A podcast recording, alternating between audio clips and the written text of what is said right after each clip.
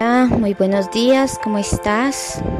Iniciamos esta mañana agradeciendo a Dios, quien nos da la oportunidad de encontrarnos nuevamente aquí en nuestro devocional. Y aunque físicamente estemos lejos, nuestros corazones están unidos como hermanas en Cristo, anhelando su presencia en nuestras vidas. Vamos a disponer nuestra mente, espíritu y corazón. Por favor, cerramos nuestros ojos y vamos a orar al Señor. Señor, hoy nuevamente venimos delante de tu presencia con un corazón agradecido por despertarnos esta mañana, por darnos el privilegio de levantarnos. Gracias por tus bendiciones, gracias porque aún en medio de nuestras luchas y dificultades hemos visto tu mano poderosa. Hoy te pedimos, Padre, que ministre nuestro corazón, llévate nuestras cargas, llévate nuestro dolor, fortalécenos. Hoy queremos exaltar tu nombre con alegría y que este día que comienza sea de gran bendición para nosotras, para nuestras familias. Gracias te damos en el nombre de tu Hijo Jesucristo. Amén y amén. Bueno, seguimos con nuestras meditaciones temáticas sobre el amor. El título de hoy es Ama aún a tu enemigo. Y nuestro texto bíblico se encuentra en Mateo 5, versículo 44. La palabra de Dios dice, Amad a vuestros enemigos, bendecid a los que os maldicen, haced bien a los que os aborrecen. Amén y amén. Bueno, parecería que cada vez es más difícil cumplir este mandato de amar al prójimo, ¿cierto? Porque pues muchos de nosotros tenemos o enemigos o al menos una persona que nos cele, que son hostiles con nosotros, que nos envidien y eso nunca nos hará sentir bien. Por el contrario, tener personas así a nuestro alrededor nos produce mal humor, saca nuestro mal carácter, muchas veces nos irritan, nos molesta e incluso podemos llegar a deprimirnos.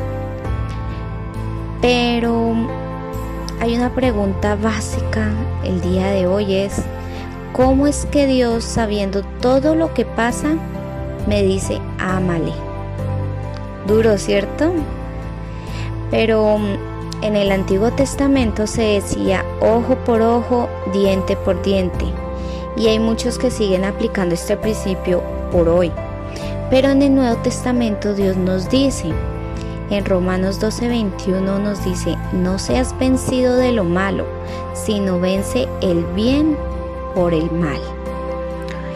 También hay otro versículo muy bonito que está en Hebreos 10:30 y dice, mía es la venganza, yo daré el pago. Hay otro que dice, amad, orad y bendecid. Lo dice en Mateo 5, versículo 43 al 44. Hay otro muy bonito que está en Efesios 4:32 que dice, perdona. Otro, pon la otra mejilla. Ese ustedes lo saben, está en Mateo 5:38. Y hay otro en Hechos 7, versículo 60, no le tomes en cuenta este pecado. Y podríamos seguir considerando muchos pasajes bíblicos donde nos dice una y otra vez que debemos amarlos. Hoy yo te digo que sigue el consejo que, que nos da Primera de Pedro 2.23 y encomienda tu causa al que juzga rectamente. Pide a Dios que te dé esa clase de amor que es capaz de amar a quien no lo merece, así como, como lo hace Él, como lo hace Dios, como lo hizo por nosotros. No podemos, mm, así como Jesús también lo hizo por nosotros. No podemos lograrlo en nuestras fuerzas, sino bajo el control del Espíritu de Dios, pues separados de Él nada podemos hacer. Culmino invitándote a cerrar los ojitos y repetir lo que voy a decir.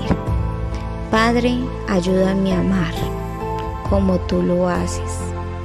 Aumenta mi amor y lléname de tu espíritu para que pueda manifestar cuán amoroso eres tú. Bueno, de mi parte te envío un caluroso y fuerte abrazo. No olvides seguir con la lectura bíblica.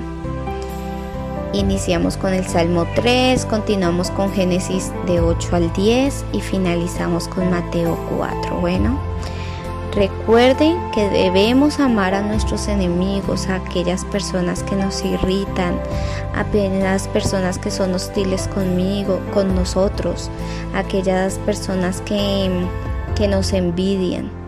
Acuérdate que si Jesús entregó su vida por nosotros, por el amor que tiene con nosotros y porque Dios entregó a su único Hijo por nosotros, por el amor que nos tiene a nosotros, ¿cómo nosotros no vamos a poder hacerlo por los demás?